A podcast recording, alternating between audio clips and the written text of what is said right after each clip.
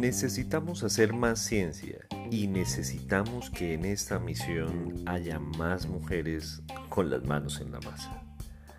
En el Día Internacional de la Mujer y la Niña en la Ciencia, esto es Comunicación, el podcast con Víctor Solano.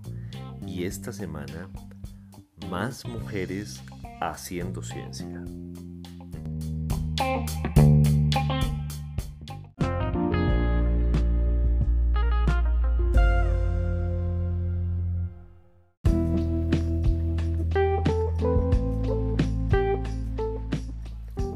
Desde que empezó este siglo, la meta de los gobiernos en Colombia ha sido llegar al menos al 1% del PIB en inversión en actividades de ciencia, tecnología e innovación.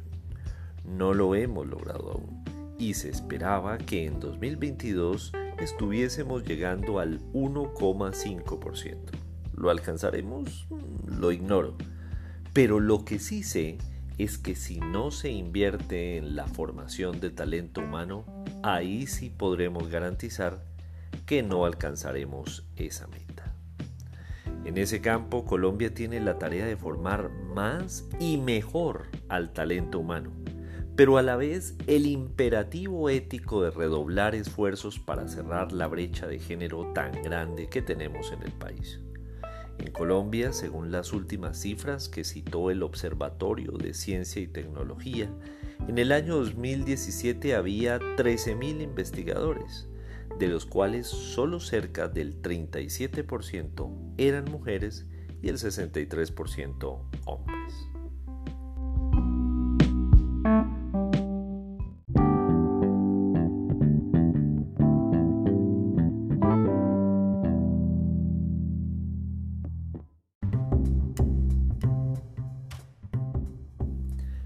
Según un estudio del investigador colombiano Camilo López Aguirre de la Universidad de Nueva Gales del Sur en Australia y que fue publicado en la revista Tapuya Latin America Science, Technology and Society, cuyo objetivo fue evaluar la paridad de género en la ciencia en Colombia en los primeros 15 años de este milenio, llegar a esa paridad puede tomar 3 años para humanidades, 15 para las ciencias naturales, cerca de 25 para las ciencias sociales y agrícolas y ojo, casi 170 años para ingeniería.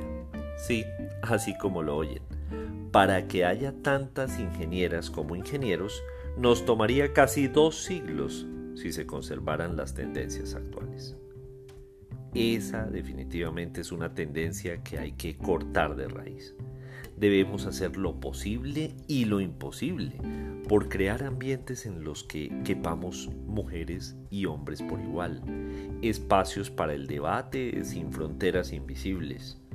Necesitamos a más padres estimulando la libertad de elegir proyectos de vida sin las etiquetas de estas son carreras para hombres o esas son carreras para mujeres.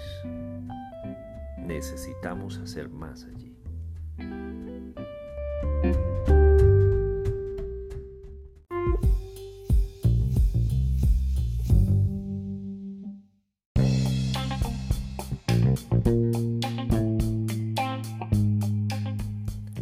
Si las mujeres tienen las mismas oportunidades que tenemos los hombres en la academia y en el sector productivo, podríamos soñar con lograr milagros como el de los tigres del sudeste asiático, Corea del Sur, Hong Kong, Singapur, Taiwán.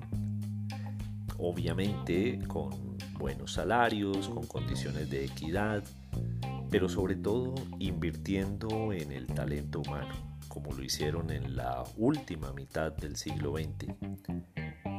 Si hiciéramos eso quizás, ¿por qué no pensar en que Colombia podría ser la próxima Singapur? Esa podría ser la mejor forma de celebrar en los próximos años el Día Internacional de la Mujer y la Niña en la Ciencia. A las niñas que estén oyendo este episodio, toda la buena energía. Sigan adelante. Aquellas que quieran estudiar carreras basadas en ciencia, tecnología innovación, adelante. Las necesitamos aquí, las necesitamos pronto, las necesitamos junto a nosotros y todos y todas creando esa próxima innovación, esa ciencia, eso que va a ayudar a Colombia a salir adelante. Recuerden que en Twitter soy arroba solano y que este episodio de la segunda temporada ya está disponible junto a su columna homónima en vanguardia.com. Asimismo está en las principales plataformas para iOS y Android.